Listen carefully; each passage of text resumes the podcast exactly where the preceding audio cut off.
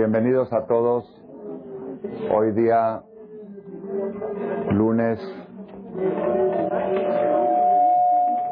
9 de Sivan, 5763, 9 de junio del 03. Bienvenidos a todos los que han asistido a participar en la alegría del nacimiento de nuestra nieta Margalit. Ojalá, Hashem, que siempre estemos reunidos en alegrías de sus hijos y nietos.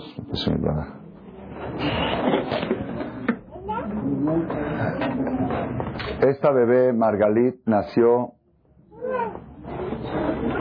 hace aproximadamente un mes y por ciertas circunstancias se pospuso la reunión de la alegría que se acostumbra a hacer hasta el día de hoy. Y vamos a buscar un punto, como sabemos que en el pueblo judío no existen las casualidades, sino las causalidades. La diferencia entre casualidad y causalidad es la U antes de la S, después de la S. De eso depende si una persona se considera creyente o no creyente. El que es creyente sabe que todo está causado por la causa de las causas. Sibata, Sibot, Veilata, Ilot. Y el que no es creyente, pues cree que todo está causado por la, por la casualidad de las casualidades. Sabemos que hay causa para todo. Moray Verabotay. México es el único país en el mundo que yo conozco que se le hace tanta fiesta al nacimiento de una niña. No hay. Conozco Argentina, conozco Israel, conozco un poco Estados Unidos. No existe un lugar en el mundo que se le dé tanto valor al nacimiento de una mujer. Y ustedes pueden decir, bueno, pues los mexicanos son muy feministas, ¿ok? Pero ahorita vamos a ver que no es así. Ahorita vamos a ver que los mexicanos somos muy, los Yehudim de México, somos muy arraigados a nuestra tradición a nuestras raíces y vamos a entender el por qué en el pueblo de Israel merece hacerse una fiesta mayor al nacimiento de una niña que la de un niño. Y esa explicación que vamos a dar surge a partir de la fiesta que celebramos el fin de semana pasado a partir de Haga Shavuot. Antes de Shavuot,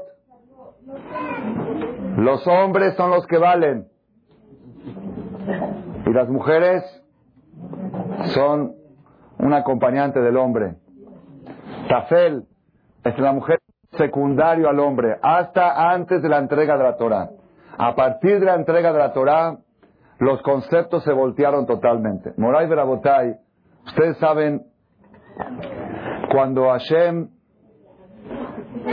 fue a ofrecer la Torah al pueblo de Israel, tres días antes de Shavuot, año 2448 de la creación, hace 3315 años, fue a ofrecer un cambio en la historia de la humanidad. La entrega de la Torah no fue un suceso que pasó, sino un suceso que ha cambiado la civilización humana, ha cambiado el mundo. Cuando Hashem fue a ofrecer la Torah al pueblo de Israel, y si la aceptan o no la aceptan, dice, le dice Hashem a Moshe, Moshe ala el Elohim, Moshe subió al monte con Dios, Vaikra el Hashem, y lo mandó a llamar a Hashem desde el monte y le dijo, Kotomar Levet Yaakov. Estas palabras tienes que decirle Levet Yaakov, a la familia de Jacob. Betaged Livne Israel. Le tienes que comentar a los hijos de Israel. ¿Qué es Bet Yaakov y qué es Bene Israel? ¿Qué es Kotomar y qué es Betaged? Dice Rashi en nombre del Talmud. Bet Yaakov Elu Anashim.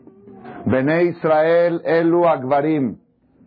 Kotomar Levet Yaakov.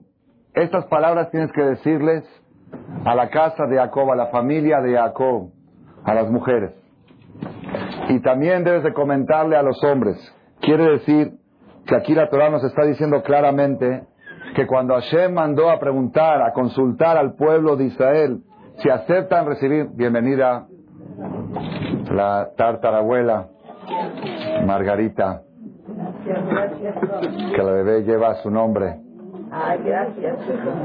Es la primer Margarita de las tartaranietas. Hashem. Merece que sean, que sea la primera de muchas, verdad Hashem. Hasta 120 años. El orgullo de ver cinco generaciones, verdad Hashem Itbaraj, en el camino de la Torah.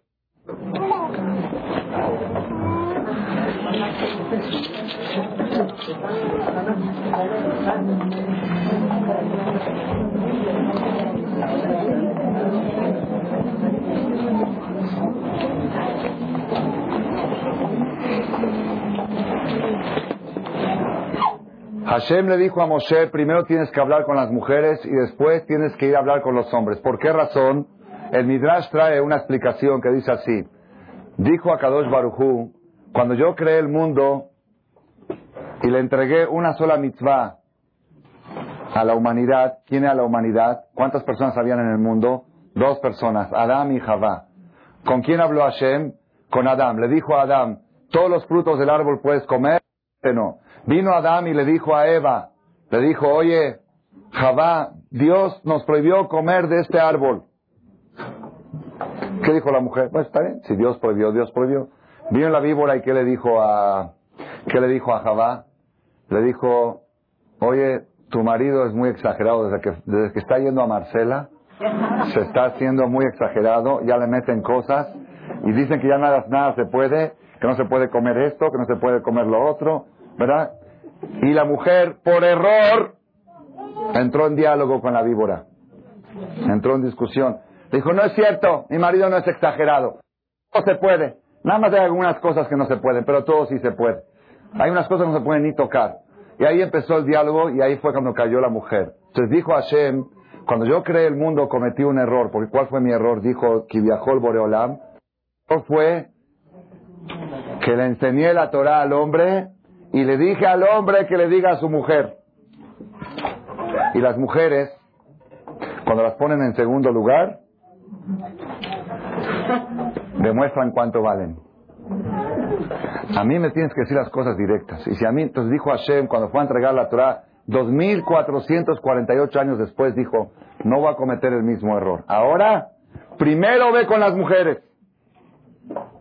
Primero, antes de hablar con los hombres. ¿Por qué? Porque muchas veces me pasa que le digo a los señores, ¿por qué no vienes a estudiar en la noche? Entonces, pues la primera respuesta que me dan, si Dios quiere, le dije, Dios seguro quiere. Falta que tú quieras. Si mucha gente le dices, vas a empezar a cuidar Shabbat, si Dios quiere, Dios quiere. Dios mil por mil te lo garantizo que quiere. Quizá el que no quiere, no sé qué. Dios quiere. Pero luego cuando ya le quito el argumento de si Dios quiere, viene con otro argumento. Si mi esposa quiere. Es que mi mujer, ¿verdad que Shalom ahí? ¿Verdad que es muy importante la armonía en el matrimonio? Yo si llego tarde a mi casa, se arman broncas, entonces no puedo ver clase. Entonces, ¿qué hago yo? Ya tengo la estrategia y se la digo a todos los conferencistas, los que dan clases de Torah, y ha dado resultados. Antes de invitar al marido a la clase, en la mañana le hablas a la mujer y le dice, oiga señora, ¿le gustaría que su marido tome una clase de Torah todas las noches? Eso, claro que sí, cuando él estudia Torah es otro, la Torah lo calma, la Torah lo droga, él llega como un corderito. Viene del centro, viene como una que si por favor, convénzalo, por favor, convénzalo que vaya a la clase de Torah. Entonces, ¿qué hago después? Le hablo al marido y le digo, oye, ¿puedes venir esta noche a una clase de Torah? Dios quiere y tu esposa también. Ya se quedó desarmado. Le quité las armas, ya no tiene respuesta que decir. Por eso Coto más le ve Primero voy a hablar con las mujeres porque el pretexto que tienen los hombres siempre es Aisha Shematata Imadi, la mujer que tú me diste. Entonces, si ya resolviste con la mujer, ya lo dejaste desarmado. ¿Cómo tomar esto es una explicación por qué tienes que decirle primero a Bet y después a Israel. Sin embargo, Rabotai, hay algo más profundo todavía. Más profundo.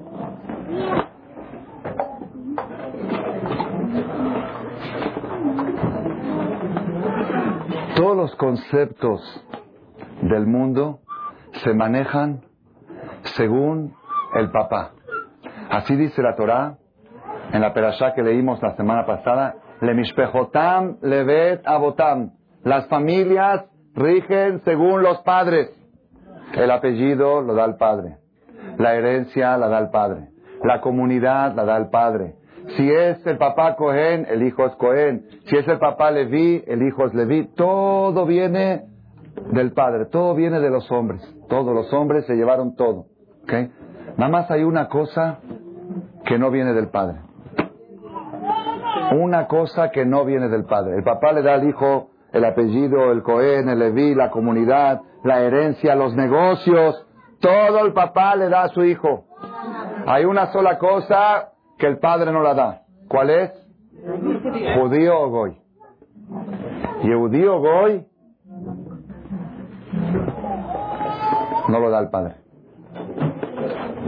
Y es algo muy raro, muy increíble, algo impresionantemente increíble, que hay una sola religión en el mundo que tiene esta idea, una sola religión, la religión judía. Todo lo demás, y aún dentro de la religión judía, Cohen el padre, Leví el padre, apellido el padre, Jale Yoshami el padre, Idish es todo el padre, todas las costumbres, todo, todo, todo, todo el padre. La mujer está borrada, borrada totalmente. En los papeles, aquí en México todavía le dan, ponen doble apellido, Tuachi Male. Es el, el consuelo que tenemos todavía. Nos dejaron algo, ¿ok? Pero en Argentina y en otros países, en Israel, no hay. En Estados Unidos, Tuachi, Margarita, Margalit, Tuachi. Pero yo la traje Malej al mundo, ¿sí? Ahorita ya, ya es Tuachi, a su hija es Tuachi, mis, nietos, tartaranietos, Malej se borró. Todo, todos los, ya, el hombre, el hombre se lleva todo. Tú trabajas, luchas, te esfuerzas para casar a tu hija, para comprometerla, para criarla, para educarla, para, para aguantarla, para todo, para que venga un hombre y diga, esta es mía, lleva mi apellido y se borra el tuyo. Y en México todavía la aguanta el apellido una generación, pero en la próxima ya, olvídenlo. Todo el padre, todo, todo. Nada más un detalle pequeño, pequeño le quedó a la madre, pequeño. ¿Cuál es? Nada más, el más pequeño de todos. Si los hijos o nietos o bisnietos son Yehudim o no son Yehudim, ese lo decide la madre. ¿Saben qué quiere decir eso? ¿Saben qué quiere decir? Yo me siento a veces tan acomplejado cuando pienso que mis hijos son judíos por mi mujer y no por mí. Sí, me siento muy mal. ¿Sí? Y si alguien le llega a decir a alguna de ustedes algún día, Baruch Hashem porque hay hombres que les gusta pudrir a las mujeres. Bendito Dios que no me hiciste mujer. ¿Qué le tiene que contestar la mujer a este hombre? ¿Tú eres judío? Pues así, sí. ¿Por tu mamá o por tu papá? Así que cállate la boca.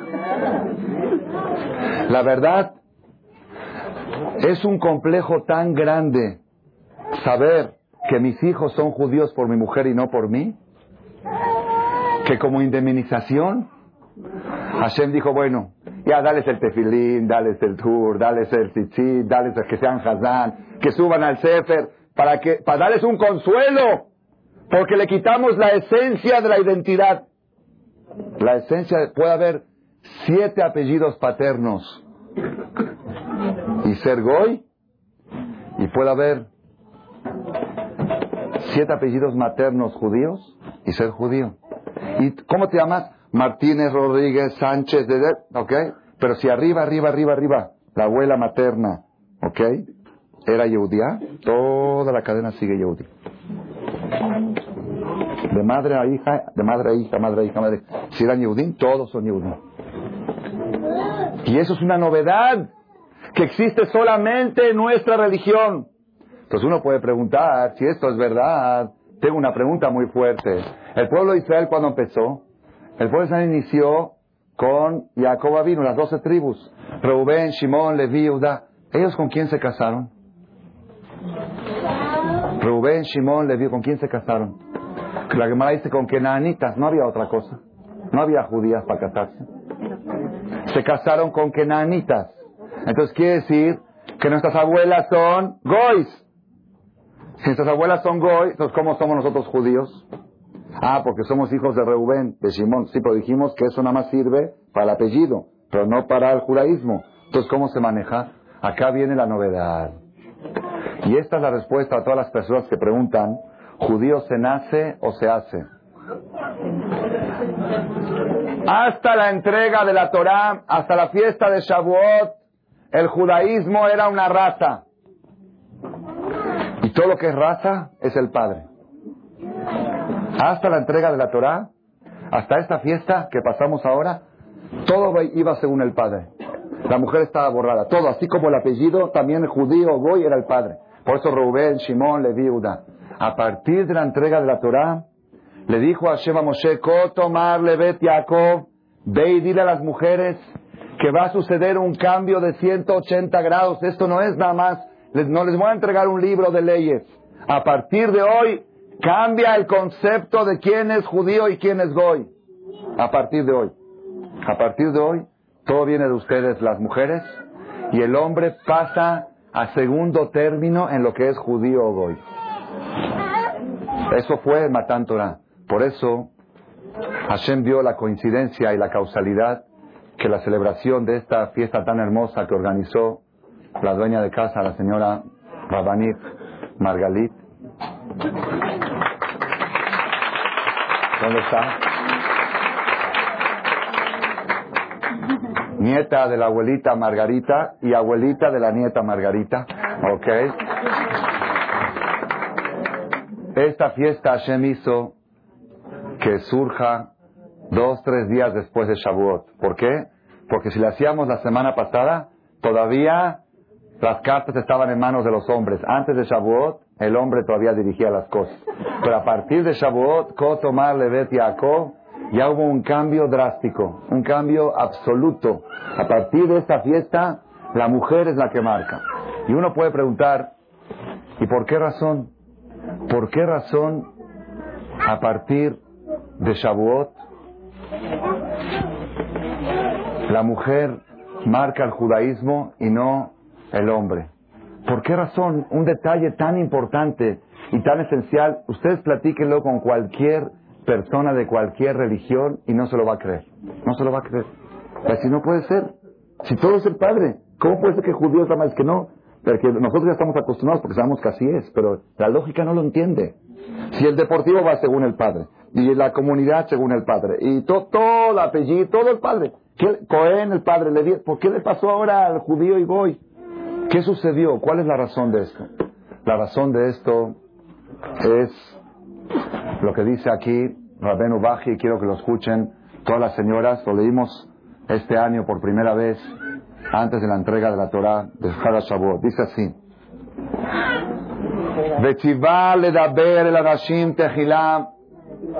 Ordenó Dios que primero hablen con las mujeres. Trae tres explicaciones. ¿Por qué? Primera explicación, le la medam usar de derejeret. Hay un concepto de derejeret kadma la Torah. La buena conducta y la buena educación precede a la Torah. Una persona que no tiene buena calidad humana no merece recibir la Torah.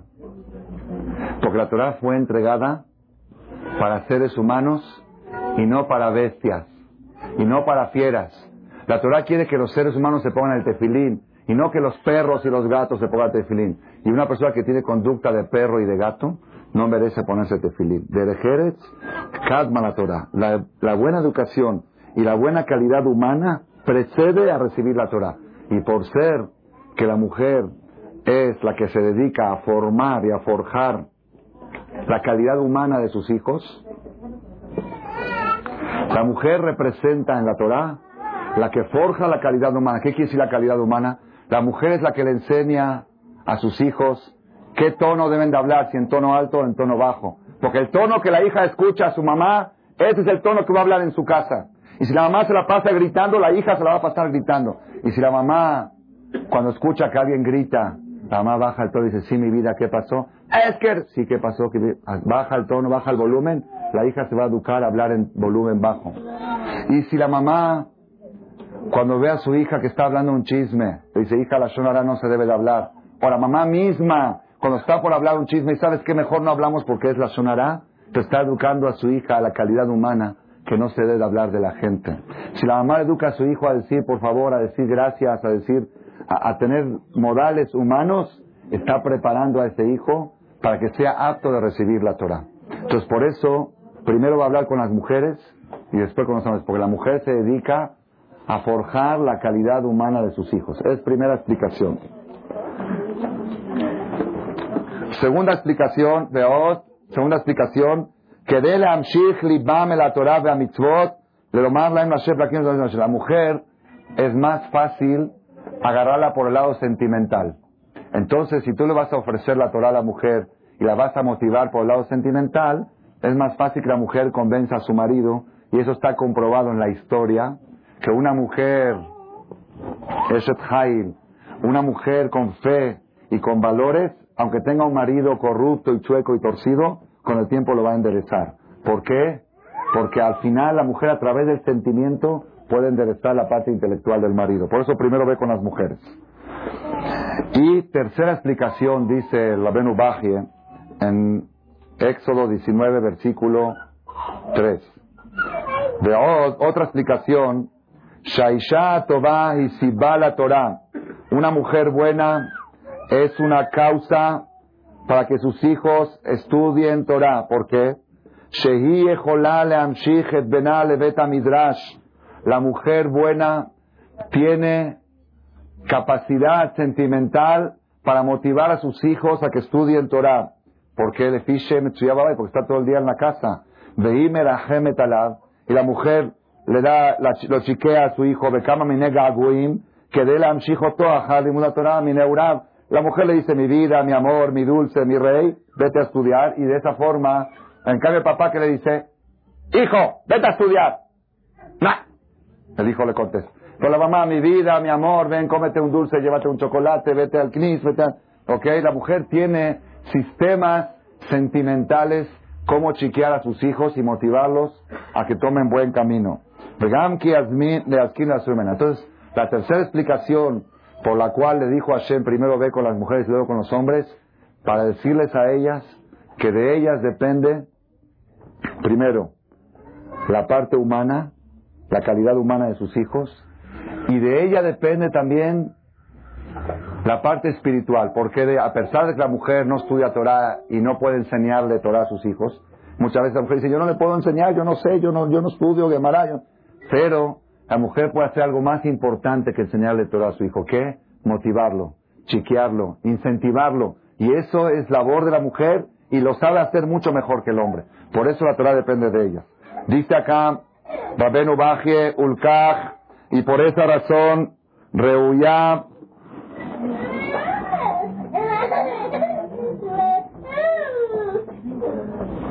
por esa razón, Reuyá Haisha Leitpalel, la Shemit es correcto que la mujer le rece a Dios Beshaat Adlakat Aner Shel Shabbat, a la hora que enciende la vela de Shabbat. ¿Qué tiene que rezar? Sheiten la Hashem Banim Meirim Batorah, que Hashem le dé hijos iluminados en Torah. ¿Por qué tiene que rezar ella? ¿Por qué razón? Shehi mitzvah mutelet. Porque dijimos que es un precepto, es una mitzvah que está más sobre ella que sobre el marido por la razón de que ella sabe incentivar y motivar. Por esa razón, a la hora de encender las velas de Shabbat, debe de la mujer pedir por sus hijos que sean hijos iluminados. ¿Y por qué razón a la hora de las velas de Shabbat? ¿Por qué razón a ese momento? Dice acá, que atefilá yoter nishmat beshaat asiat mitzvah. Porque las plegarias son más aceptadas en el momento en que la persona está haciendo una mitzvah. Cada vez que la persona está haciendo una obra de bien, las puertas del Shamaim se abren y en ese momento es buen momento para pedir. Por eso, a la hora de encender las velas de Shabbat, que estás haciendo una mitzvah, es el momento adecuado y apto para pedir por tus hijos que sean también, nada más que con una condición, que la persona encienda las velas a tiempo. Si uno está apurado para encender las velas, pues ya no le da tiempo de, de rezar. Si uno enciende con cinco minutos de anticipación, quiero que sepan, para muchas mujeres que no saben, hay mujeres que creen cuando dicen horario de velas 5 para las 8, hay mujeres que creen que está prohibido encender antes. Si hay algunos que creen así. Que es horario inicial de encendido de vela. ¿Ok? Y quiero que sepa que no es así. Horario de vela 5 para las 8 quiere decir horario final, plazo final para encender las velas. Pues tú quieres encender siete y media, 7.40, ¿por qué? Porque quieres leerte unos teilim frente a las velas y pedir por tus hijos, por tus hijas, por tus nietos, por tus descendientes, por tus sobrinos. Es un momento muy apropiado para pedir. Los 18, no, los 18 son, no, los 18 son para emergencias, exactamente. ¿Cuánto antes Máximo tiempo antes, hora y cuarto. Hora y cuarto antes del horario anunciado de velas, tiene razón, si uno prende velas desde el jueves para Shabbat no sirve. ¿Ok? Entonces, una hora y cuarto antes es el horario máximo que se puede adaptar. De las 3 de la tarde no se puede encender. Tiene que ser más para que se note que estás encendiendo para Shabbat. Si no van a pensar que estás encendiendo por el Día de las Madres o por otra razón. Entonces tiene que ser cerca de la hora de, de que oscurece. ¿Ok?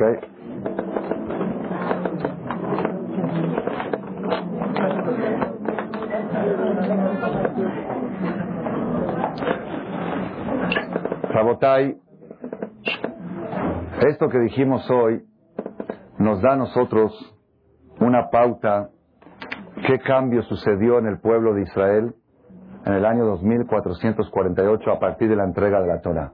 Hasta la entrega de la Torah, el pueblo de Israel era una raza como todas las razas. Judío se nace. La persona puede tener cualquier tipo de conducta, pero es judío. ¿Por qué? Porque su papá es judío, está judío.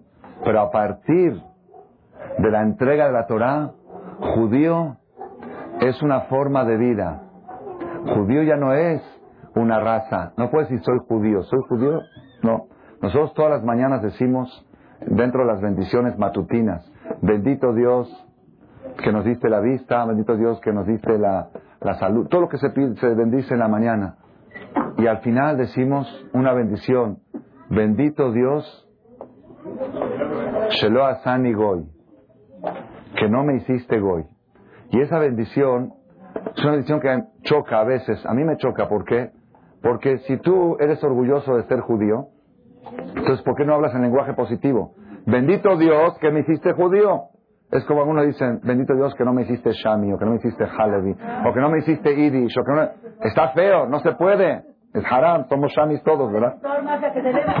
por eso digo, por eso es haram, es haram decir así, porque la persona puede decir, la persona puede decir, yo soy, la persona puede decir, yo estoy orgulloso de mi comunidad.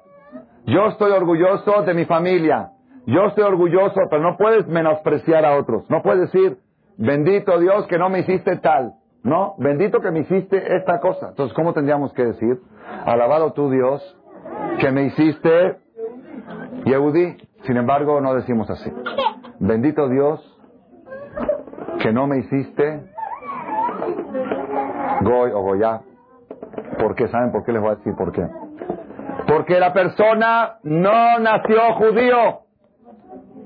El título de judío lo tienes que ganar, lo tienes que conquistar. Dios te hizo nada más Shelo Asani Goy. Te hizo nacer no Goy. Tú naciste no Goy o no Goya. Pero judío, uh, a ver si te va bien. A ver si mereces que te llamen judío. Porque dentro de la palabra Yehudí está el nombre de Dios. Yud, ¿qué va, qué? Tú mereces llevar el nombre de Dios contigo. Llevas la bandera. Eres un buen ejemplo que eres un hijo del rey. Eres ejemplo de honestidad. Eres ejemplo de sinceridad, de bondad. Si eres un buen ejemplo, si Dios puede estar orgulloso de ti, entonces te puedes llamar Yehudí. Pero si Dios dice, ¿sabes qué? Mejor cuando vas por la calle, quítate la kippah, para que no sepan que eres judío por las groserías que dicen. Pero hoy en día ya no sirve quitarse la kippah. Hoy en día hay que decirle, cuando vas por la calle, tápate la nariz, porque ya se reconocen los judíos por la nariz. Entonces tiene que ir así, o hacerse una cirugía plástica, para que no parezca paisano. Entonces, ¿cómo puede decir, bendito tú Dios que me hiciste judío? Dios no te hizo judío. Hashem te hizo logoy. Y tú tienes que ganar el título de judío. Por esa razón, a partir de la entrega de la Torah, tomar levet A partir de la entrega de la Torah, ve con las mujeres y diles que desde hoy, ok, hay muchas personas nacen judíos y mueren no judíos. Así es. Así es. Y muchas personas nacen no judíos y mueren mucho más que judíos. Rabbi Akiva era descendiente de conversos y Ruth Moabía que leímos, leímos en, la, en Shavuot mismo leímos de Ruth. ¿Por qué leímos Ruth en Shavuot?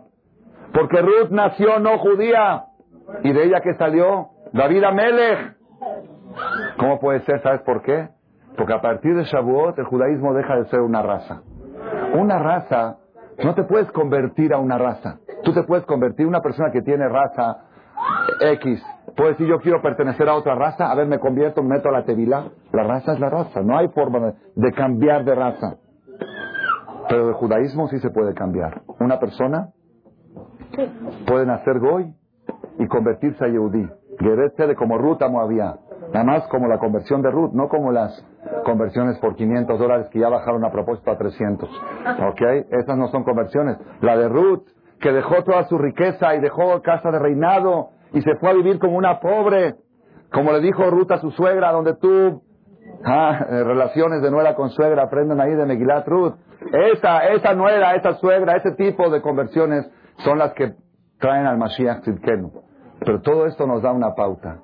No te confíes en haber nacido judío. El nacer judío es el primer paso. Tú no naciste judío. Tú naciste no goy. Y tienes que cada día y día ir superando y conquistando y pasar exámenes para ganar el título de Yehudí. El título de Yehudí lo tienes que ganar. Y eso es la mujer. Kotomar Levetiako.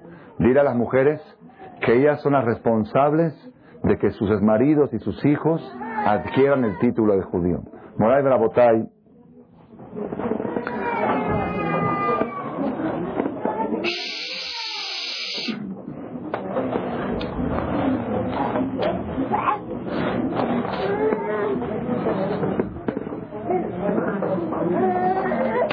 El nombre de la niña nacida le pusieron Margalit, como dijimos, a nombre de la abuelita y la abuela. Aunque en español es Margarita, pero en Halab el nombre original era Mergule. Y Mergule es Margalit en la Shunako. Entonces Margalit en hebreo, Mergule en árabe y Margarita en español. ¿Ok? Son resultados del galut, de la diáspora, vamos pasando cadenas, ¿ok? Y ahorita, como estamos esperando al Mashiach, pasamos Margule, pasamos Margarita y regresamos a Margalit para regresar todos a Ares Israel a recibir al Mashiach Sidkenu Bedat Hashem. ¿Qué quiere decir la palabra Margalit? Margalit, ¿qué es Margalit? Un diamante, una joya, un diamante, ¿o qué otra palabra?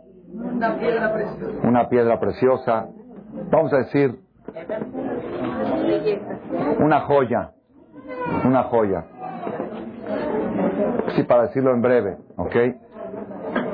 Esta palabra Margalit, en realidad, no es un nombre bíblico. Estuve buscando en la computadora a ver si había alguna matriarca, alguna tzadeket que se llamó Margalita en la historia y no, no aparece. No es un nombre bíblico, por decirlo en el término de alguna persona, algún personaje bíblico. Sin embargo... Ah, por eso, por eso, por eso, espérese un poquito. Mora Miriam, de chance Mora. Ok. Sin embargo, Rabotai, a pesar de que el nombre Margalit no representa ningún personaje bíblico, el nombre Margalit representa la esencia de todos los personajes bíblicos.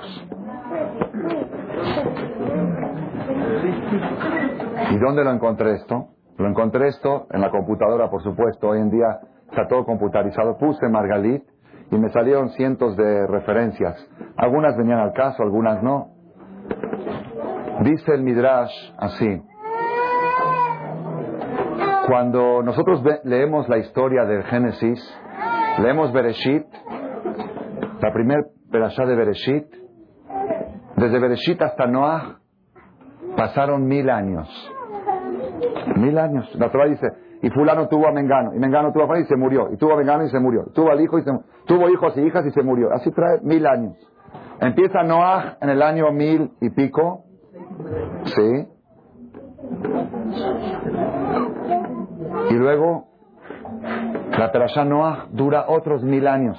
Y otra vez, y tuvo, como dice más, diez generaciones hubo desde Adán Arishon hasta Noah, y diez generaciones de Noah hasta Abraham vino. ¿Y cómo lo cuenta la Torah? Y este tuvo a este y murió. Y este tuvo hijos y murió. Y el otro tuvo hijos y se murió. Ya, ya, llegó. Llega la tercera perashá del Génesis, el año 2000 de la generación, y empieza la Torah a hablar de Abraham Avinu, de Isaac. Hay algo desproporcionado en la Biblia. Dos mil años se cuentan en dos perashot. Y la historia de Abraham, 100 años se, encuentra, se cuentan en cinco perashot. Como que hay algo desproporcionado. En un libro de historia, de cronología, está mal, está mal la ubicación. Oye, a ver, yo quiero saber, aquí no le interesaría saber cuántas recámaras tenía el departamento de Adam Arishon, Adam y Eva. ¿No sería muy curioso si yo les traigo un libro que cuenta cómo se veía el departamento y cómo estaba decorado? ¿No lo compran el libro? Es muy curioso saber. ¿Dónde dormían? ¿Y cómo, dónde, dónde vivía Adán? ¿En Europa? ¿O en Oriente? ¿O en Occidente? ¿O en América? ¿Dónde vivía Adán? Eh? ¿No? ¿En, en Irak? ¿En Irán? ¿Por dónde vivía? ¿Ah? ¿Y a qué playa iban fin de año, en, en julio y agosto? ¿A qué playa iban de vacaciones? ¿Y qué desayunaba Adán y Eva?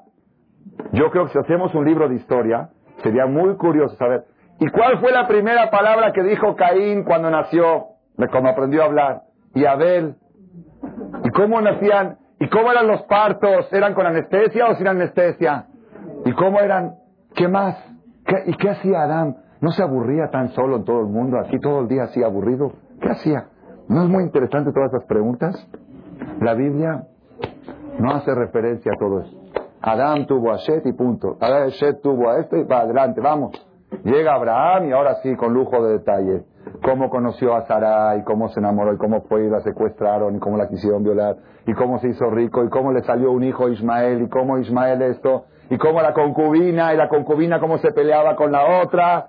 Todas las historias de... Eso sí, entonces ¿qué pasó? Dice el Midrash, ¿qué nos quiere enseñar la Torah en esto? Nos quiere enseñar un mensaje muy importante. Dice Mashal, esto se compara a una persona que se le perdió un margalit, un diamante, se fue a la playa, se metió a la, se metió a la playa y el anillo lo tenía bien metido y en algún momento en la arena se le fue el anillo. En la arena, no dentro del agua, afuera. Y estaba desesperada esta persona buscando el anillo. Entonces, ¿qué trajo? Trajo ayudantes y empezaron a colar la arena. Traían la arena y colaban kilos y toneladas de arena. Traían camiones enteros, llevaban la arena y la cernían a ver si aparece el diamante. Viene un camión de arena y otro camión de arena y se llevan camiones, llaman 100 camiones, 200 camiones, 300. Llamaron al municipio de Huizquilucan para que se los lleve, para que no lo. Ok, a Marcel. Se lleva, ok. Después de dos mil camiones, dos mil camiones de arena, aparece la, el, ¡Ah, una fiesta! ¡Fiesta! ¡Ahí está el anillo! Oye, los dos mil camiones, ya que lo regresen. Pero ¿cómo dos mil camiones? Dice, todo el chiste era encontrar esto. Dice el Midrash, igual Dios. Hashem creó el mundo y pasaba una generación y otra generación. Y Dios estaba buscando el margalit, estaba buscando el diamante. Hasta que llegó dos mil años, nació Abraham vino y dijo Dios, esta era la persona por la cual yo creé el mundo. Este es el diamante, ahora empieza la historia. Todo lo demás es un camión, otro camión que pasen, vayamos para allá. Ahora acá está el diamante. ¿Qué quiere decir? Así trae el Midrash el ejemplo. ¿Qué quiere decir? La persona tiene que saber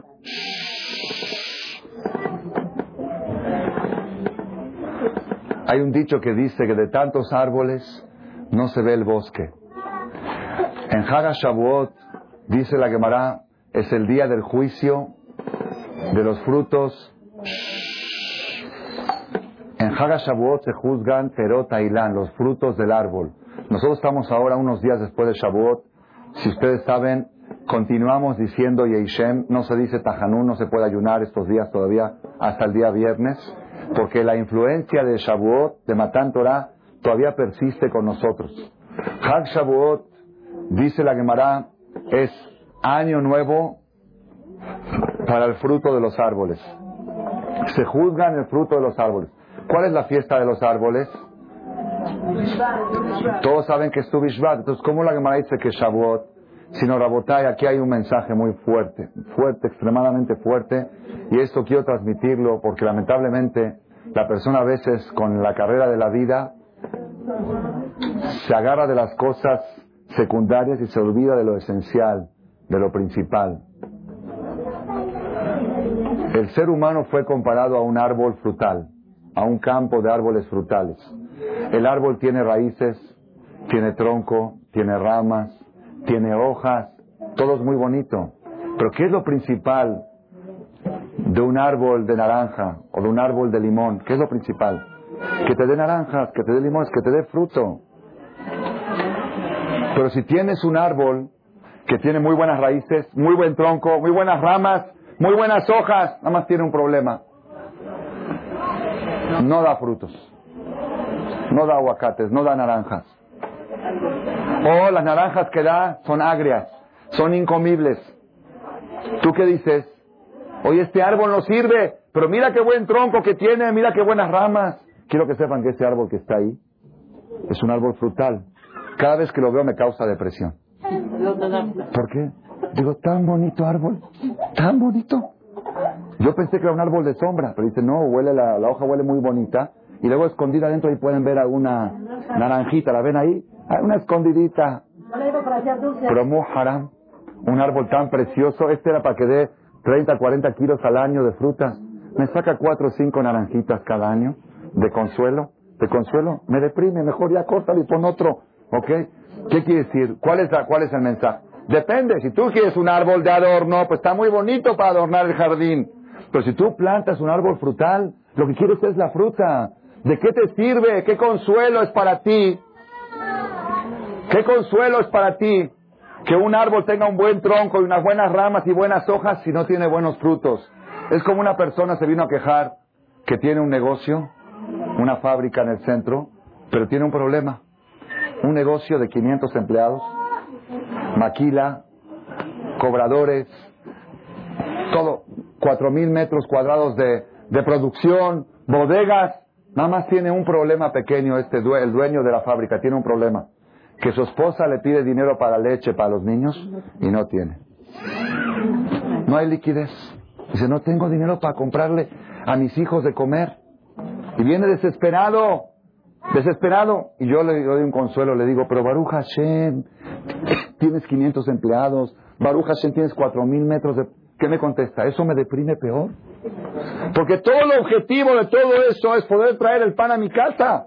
Si no puedo traer de comer a mis hijos, ¿de qué me sirve? No más que no me sirve. Preferiría no tenerlo. Lo tengo y no me produce, Rabotay, la depresión más grande, la frustración más grande es una persona que tiene un árbol frutal que tiene todo menos frutos. Igualmente la persona en la vida. La persona en la vida, el ser humano es como un árbol. Tenemos raíces, tenemos tronco. Cada quien que le busque, quizá la raíz es el abolengo familiar, quizá el tronco es la salud, quizá las ramas, este, no sé, los hijos, quizá las hojas son los negocios. Cada quien que le busque Quizá para unos es el boliche, para otros.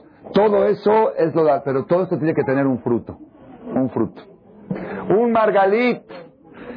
Todo eso es arena, son costales de arena, ok, se necesitan, pero al final, al final, tienes que sacar el diamante.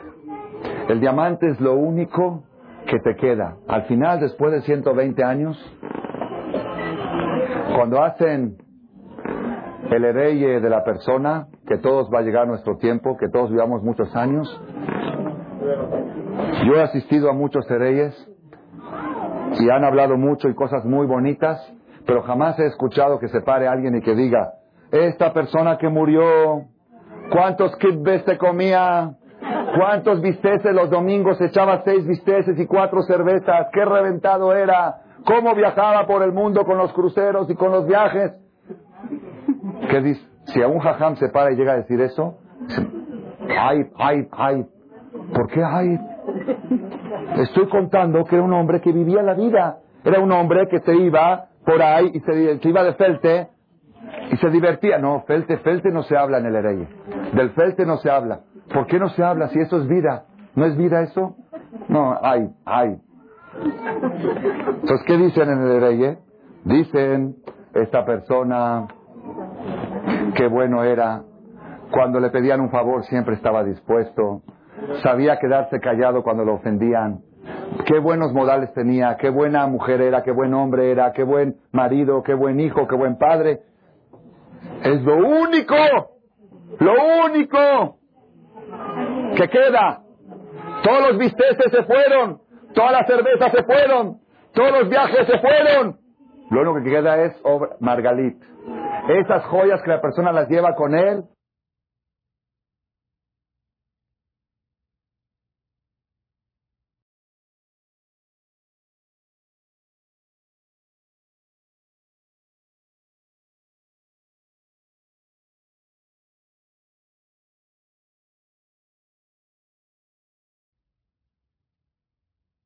cervezas, qué reventado era, cómo viajaba por el mundo con los cruceros y con los viajes.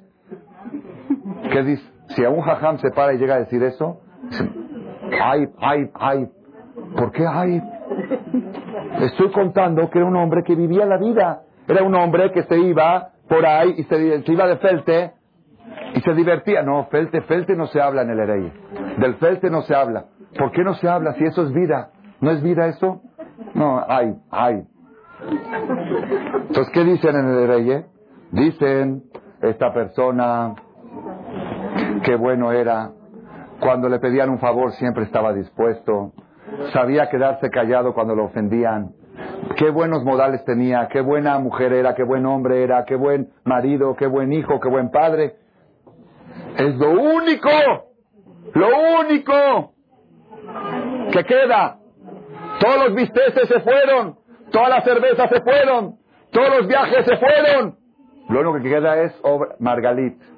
Esas joyas que la persona las lleva con él y sube al Shamaim y le dice, Borolam, aquí traigo mis diamantes. Estos son los diamantes que yo he generado en la lucha de mi vida durante 120 años. Una vez me tocó,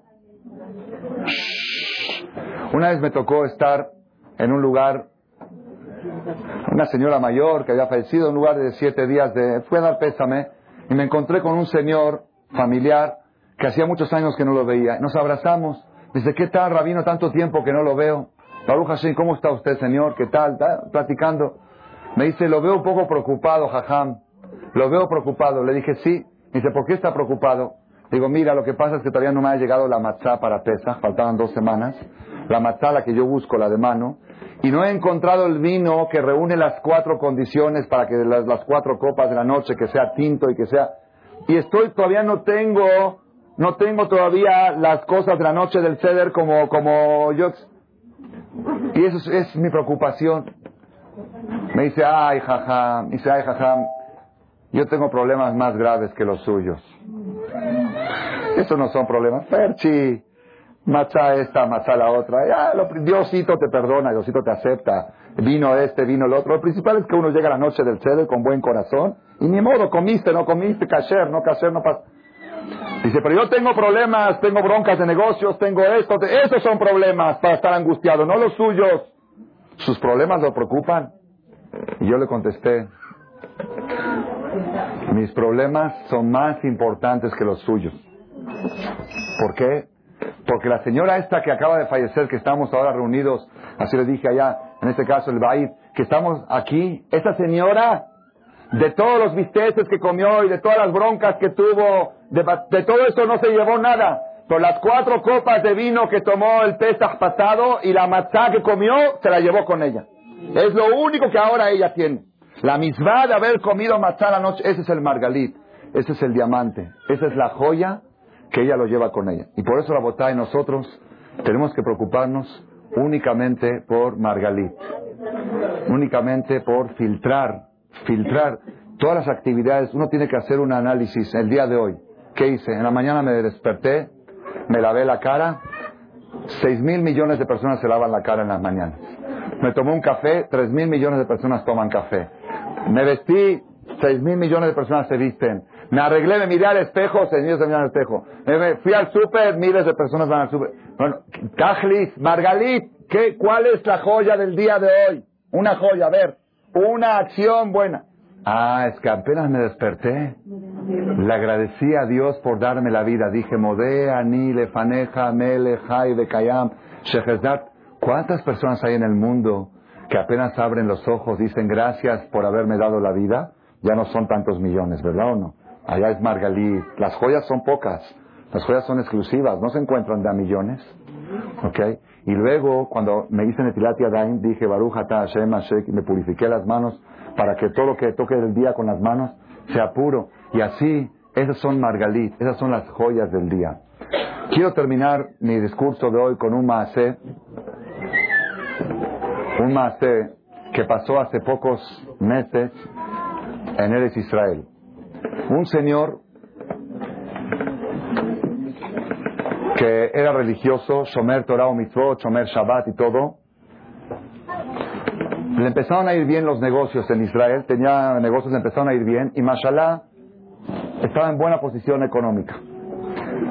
Cuando ya llegó a una buena posición económica, le dijo a su esposa, me quiero comprar un carro, quiero cambiar mi carro por un Mercedes. Mercedes en Israel es como Rolls Royce aquí. Es un carro de mucho valor, que solamente gente pudiente, un carro de lujo, un BM, por decir, un carro caro.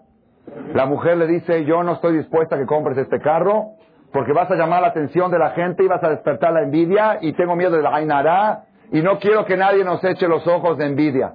Y el marido dice, oye, ¿por qué? Si tengo dinero, ¿por qué no lo voy a disfrutar? Y si puedo comprarme un carro, se pusieron a discutir el marido y la mujer.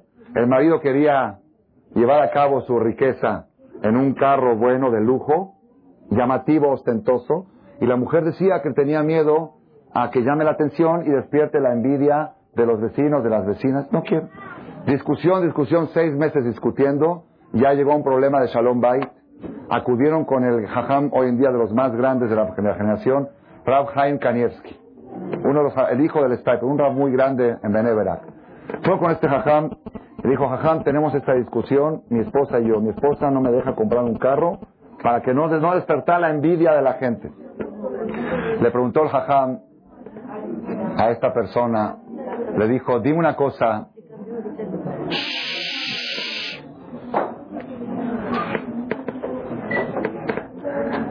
¿Has acabado algún libro de la Torah, del Talmud, del Shas?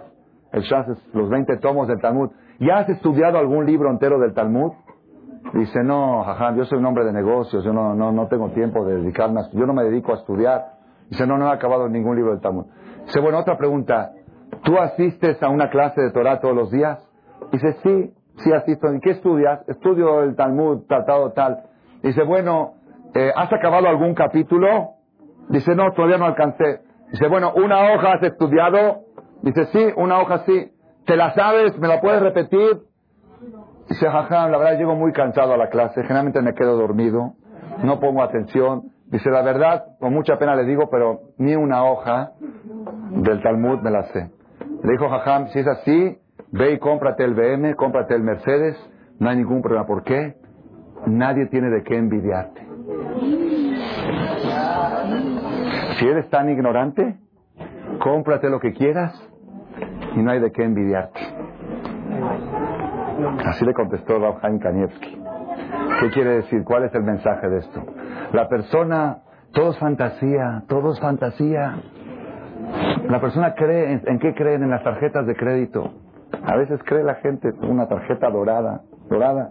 Yo tuve una experiencia hace, hace un mes, me fui a Miami a dar una conferencia por un día y ca- cada vez que voy afuera me llevo una tarjeta por si se necesita algo. Una tarjeta que tengo dorada que tiene unos miles de dólares que la respaldan. Voy al aeropuerto y llego a pasar las, las maletas y me dice no, es una maleta muy grande, muy pesada, va a tener que pagar 300 dólares de sobrepeso. Pero no, no, es muy- llevaba yo cassette y libros. Me dice, yo le aconsejo que la divida en dos. Si la divide en dos, digo, pues no traigo maleta y se vaya y cómprese aquí en la tienda una maleta más chica. Re- repártala en dos y así ya no va a tener que pagar sobrepeso ni sobre... Bueno, voy a la tienda, ya se iba al vuelo, faltaba media hora, ya estaba yo atrasado un poquito. Voy a la tienda rápido y digo, ¿cuánto cuesta esa maleta? 180 pesos. Una barata, y nada más barata, es nada más para pasar las cassettes. 180 pesos. Bueno, démela, tome mi tarjeta, ya me voy. Tómela, así, así decía yo. Agarré la mata y dije, yo, pasa. Ok, ya me estoy por ir. Dije, deme la tarjeta. Espérese un poquito. La pasa otra vez. Bueno, ya me tengo que ir. Después de cinco minutos, diez, no pasa. Digo, pues ¿cómo no pasa? Si tengo dinero. Dice, no pasa, señor, no pasa, no pasa. Digo, pero, pero, eh, yo tengo, usted tiene dinero, pues no pasa. El, el sistema, Shahuarema, me dijo mil argumentos. Yo no traía pesos, no traía cambio y necesitaba la maleta urgente. Y tengo tarjeta dorada, platino. Y una, una compra de 180 pesos, no puedo hacer. Y no puedo hacer hasta que busqué y rasgué por acá 10 pesos y 15 y monedas. Me dice, a mí me vale, dice señora, usted puede ser un hombre millonario, pero a mí si usted no me paga no se puede llevar la mercancía. dije, pero me urge, se va el avión. Pues que se le vaya el avión es problema suyo. Pero mi tarjeta, el banco, los voy a regañar. Y se regaña quien quiera. Yo no le puedo dar a usted la maleta. Es, eso me demostró, y lo dije en Miami cuando llegué, eso demostró que falso es lo que hay en el mundo. La persona cree y de repente, ah, Así nos va a pasar dentro de 120 años. Estamos ante Dios y nos diga Dios, a ver, ¿quieres pasar a lo Lama Va? Pásale. ¿Cuánto traes del año? Traigo American Express. No pasa. Yo traigo Mastercard. No pasa. Casa ahí en Tecamacha. No pasa. Casa en Miami. No pasa. Casa en Acapulco. Tengo un barco propio. Un crucero mío. Un avión. Edificios. No pasa. Y luego va a decir, es que yo me puse el tefilín el día de mi bar mitzvah. Venga cuenta. Me puse el tefilín de lunes a viernes. Venga cuenta. Yo comía matar la noche de pesa. Venga cuenta. Ahora sí, esto contabiliza. Todo lo demás no contabiliza. Es un musal muy grande. Y Rabotai.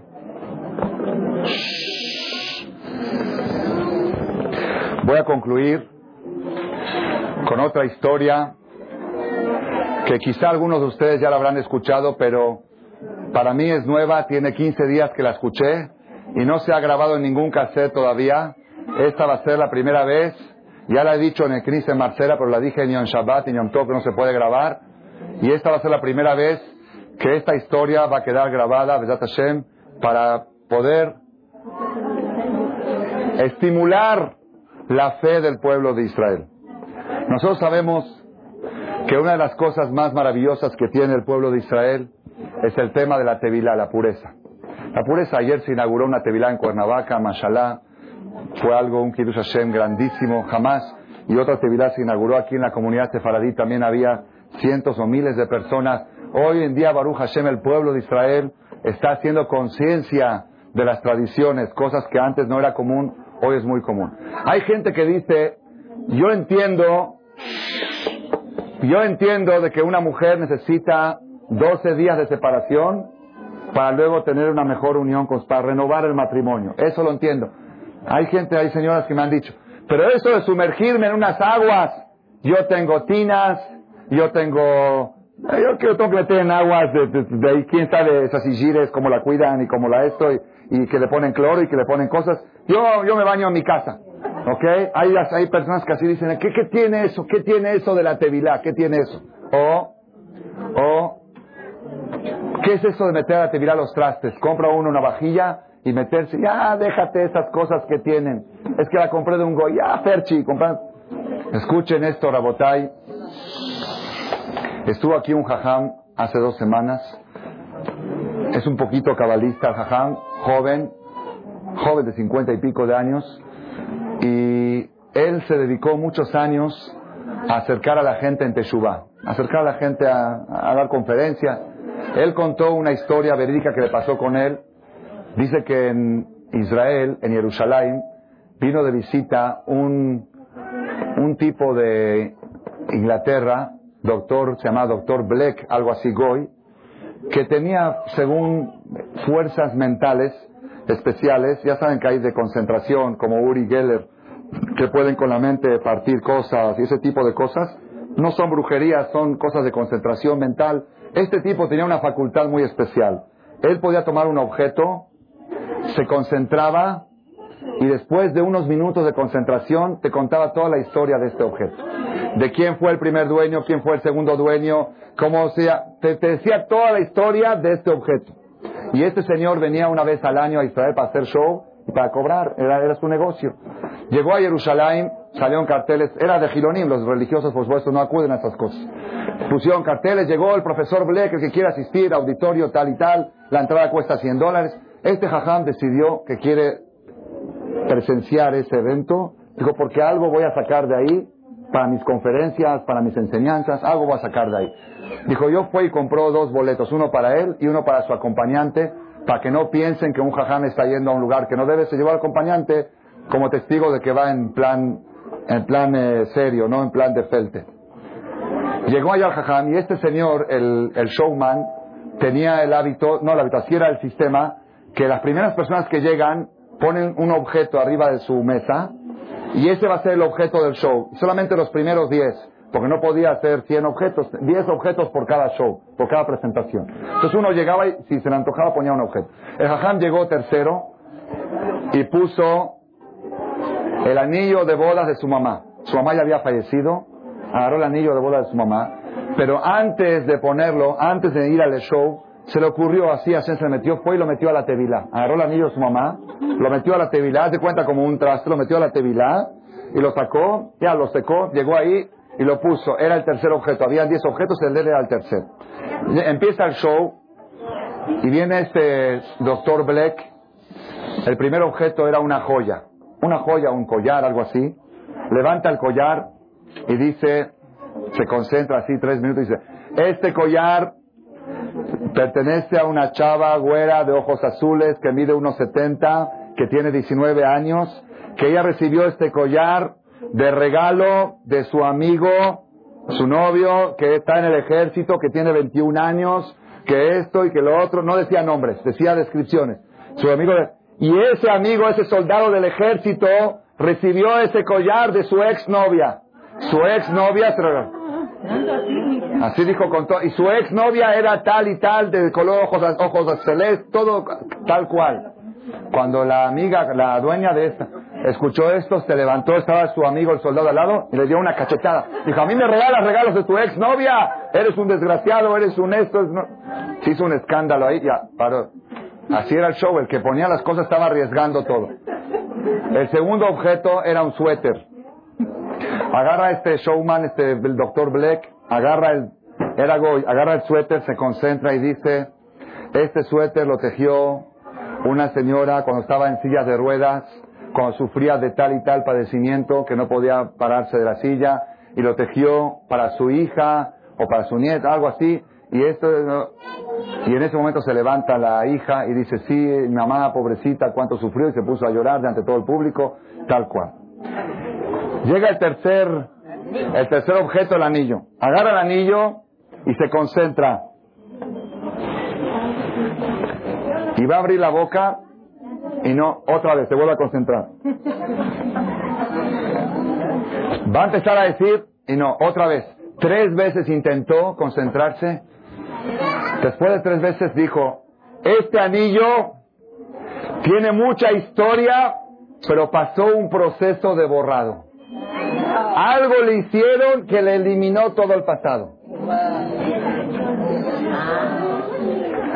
Se paró el jajam, subió al mostrador, dijo, este anillo es de bodas de mi mamá, y no pasó ningún proceso más que sumergerlo en la tevilá.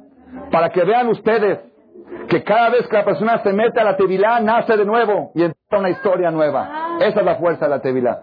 Dice el jajam, que esa, el efecto de esa demostración sirvió más que 100 conferencias.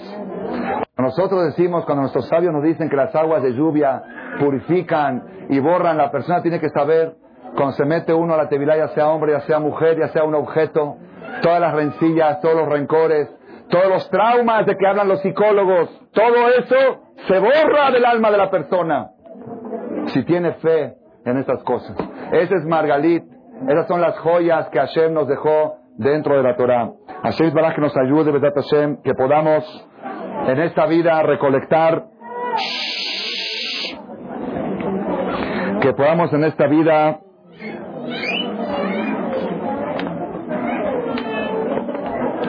recolectar puras margalit y estaba buscando en la computadora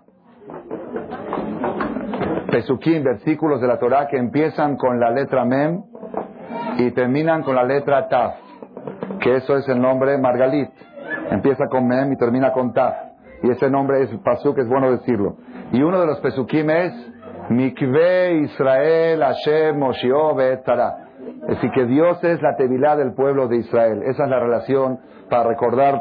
Y otro Pasuk es Ma'ididot Mishkenoteja Adonai Tsebaot. Qué bonitos son tus moradas, Dios de los ejércitos. Es Margalit.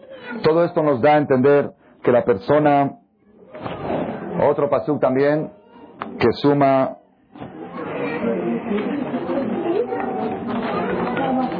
Este es Margarita, no Margarita. Es que ahí tengo de Margarita y de Margarita.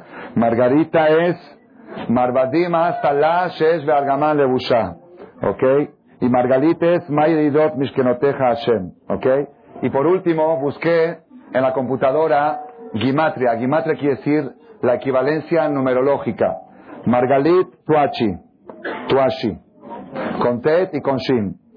Bat Ruth Hasibe u Víctor.